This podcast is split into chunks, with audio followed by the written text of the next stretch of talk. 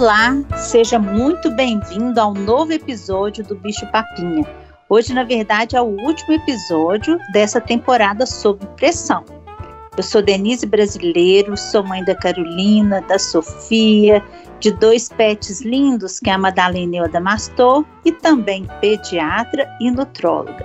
O título desse episódio vocês vão cair para trás o uso da paleta de cores de maneira inteligente para alimentar o seu filho.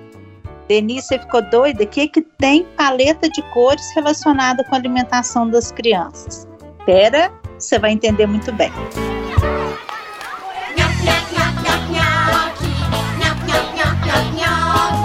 Bicho papinha.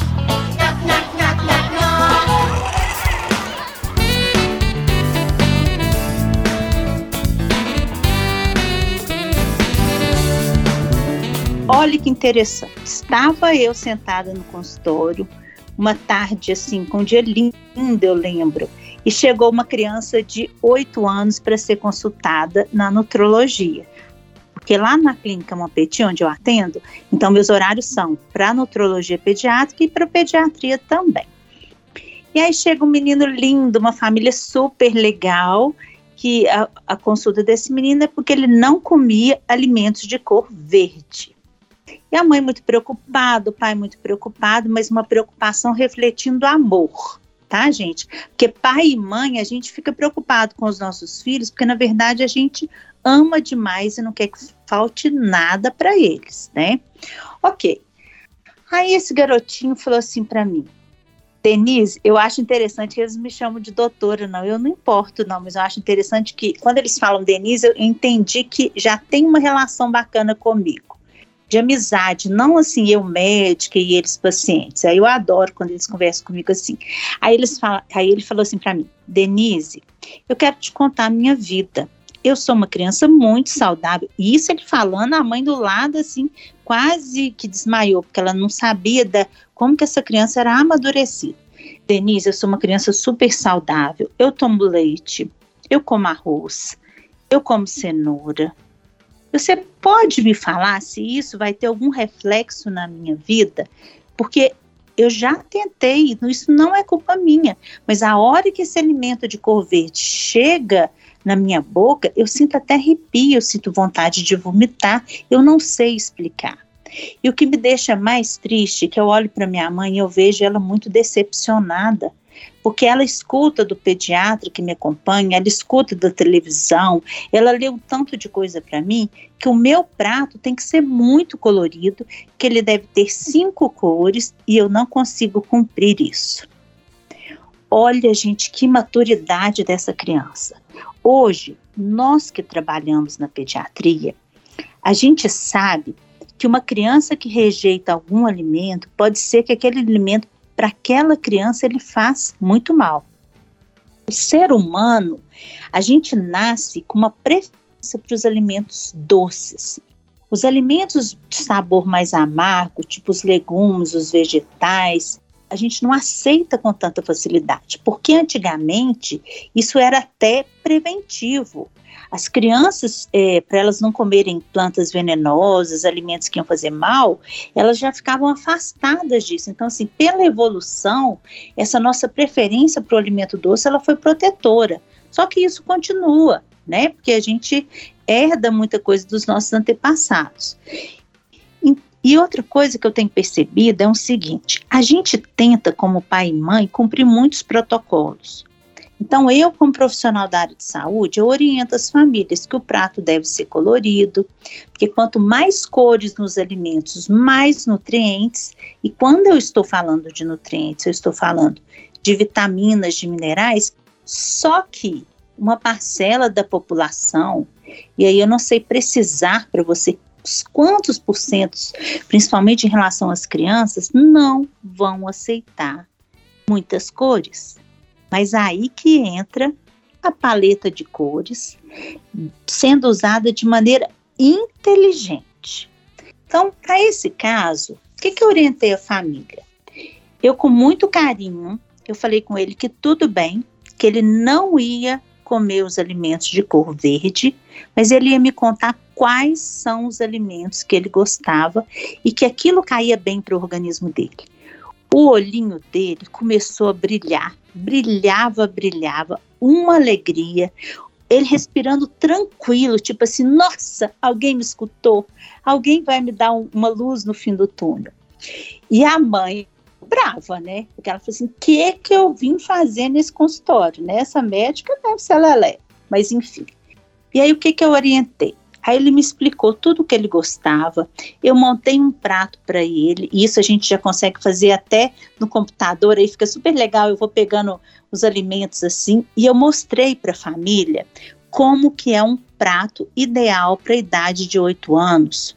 Quais são os grupos alimentares que eu precisava naquele prato e que dentro de cada grupo alimentar eu conseguiria um alimento que não tivesse a cor verde e que o filho dela iria continuar crescendo, desenvolvendo com imunidade e feliz, que ninguém a partir de hoje ia cobrar isso dele.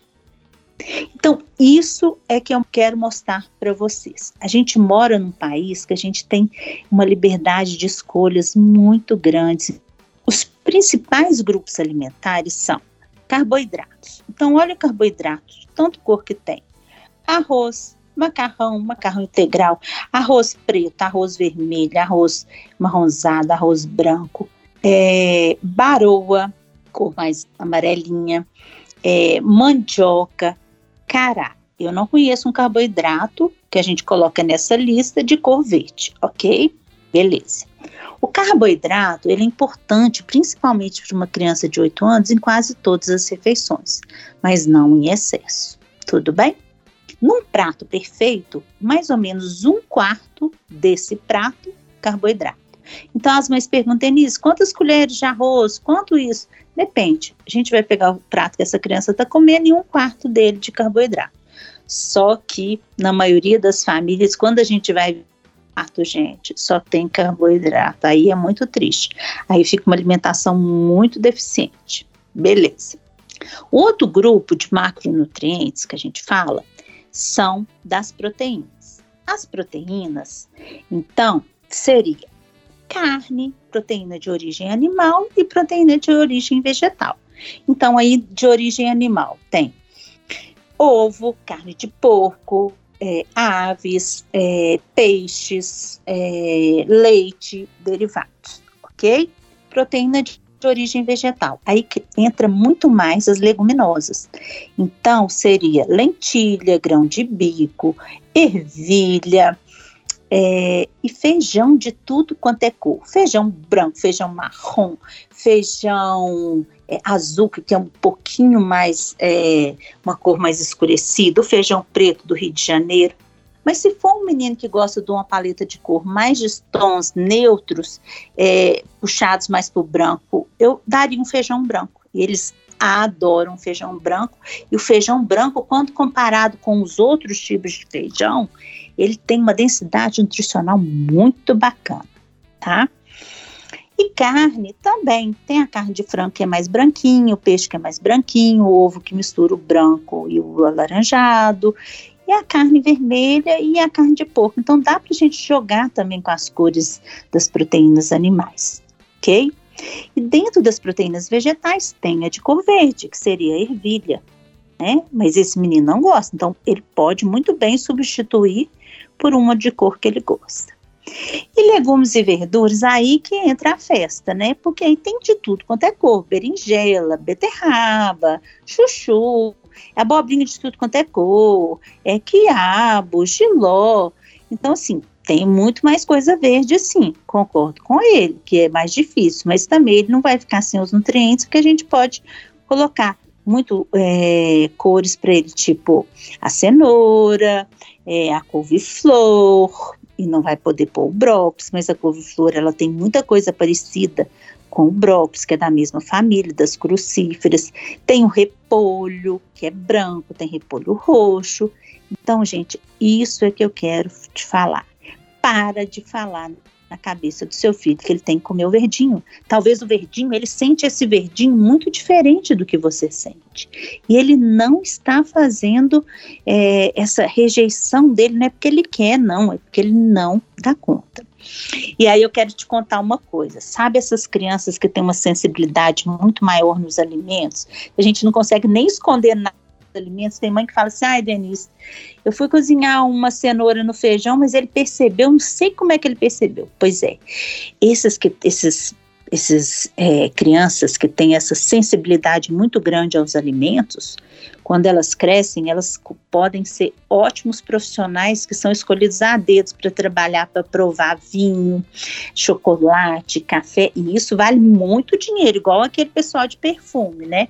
Que tem um olfato aí muito bom para questão de cheiro. Esses nossos seletivos, eles podem ter um, um emprego aí é, garantido aí quando eles crescem, tá? Mas de tudo isso, o que que fica? Sendo um dia você que está passando problema com seu filho, que não está aceitando todos os alimentos, você está angustiada, comece a escrever. Desenhe aí os alimentos que ele gosta para você ver que cor que você está colorindo esses alimentos. Mas assim, respeito, respeito, respeito.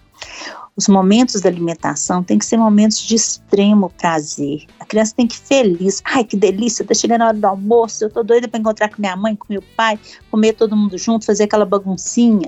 Um dia vai comer um pouquinho mais, um dia vai comer um pouquinho menos, mas no final de 24 horas, todo mundo comeu bem. Bicho papinha.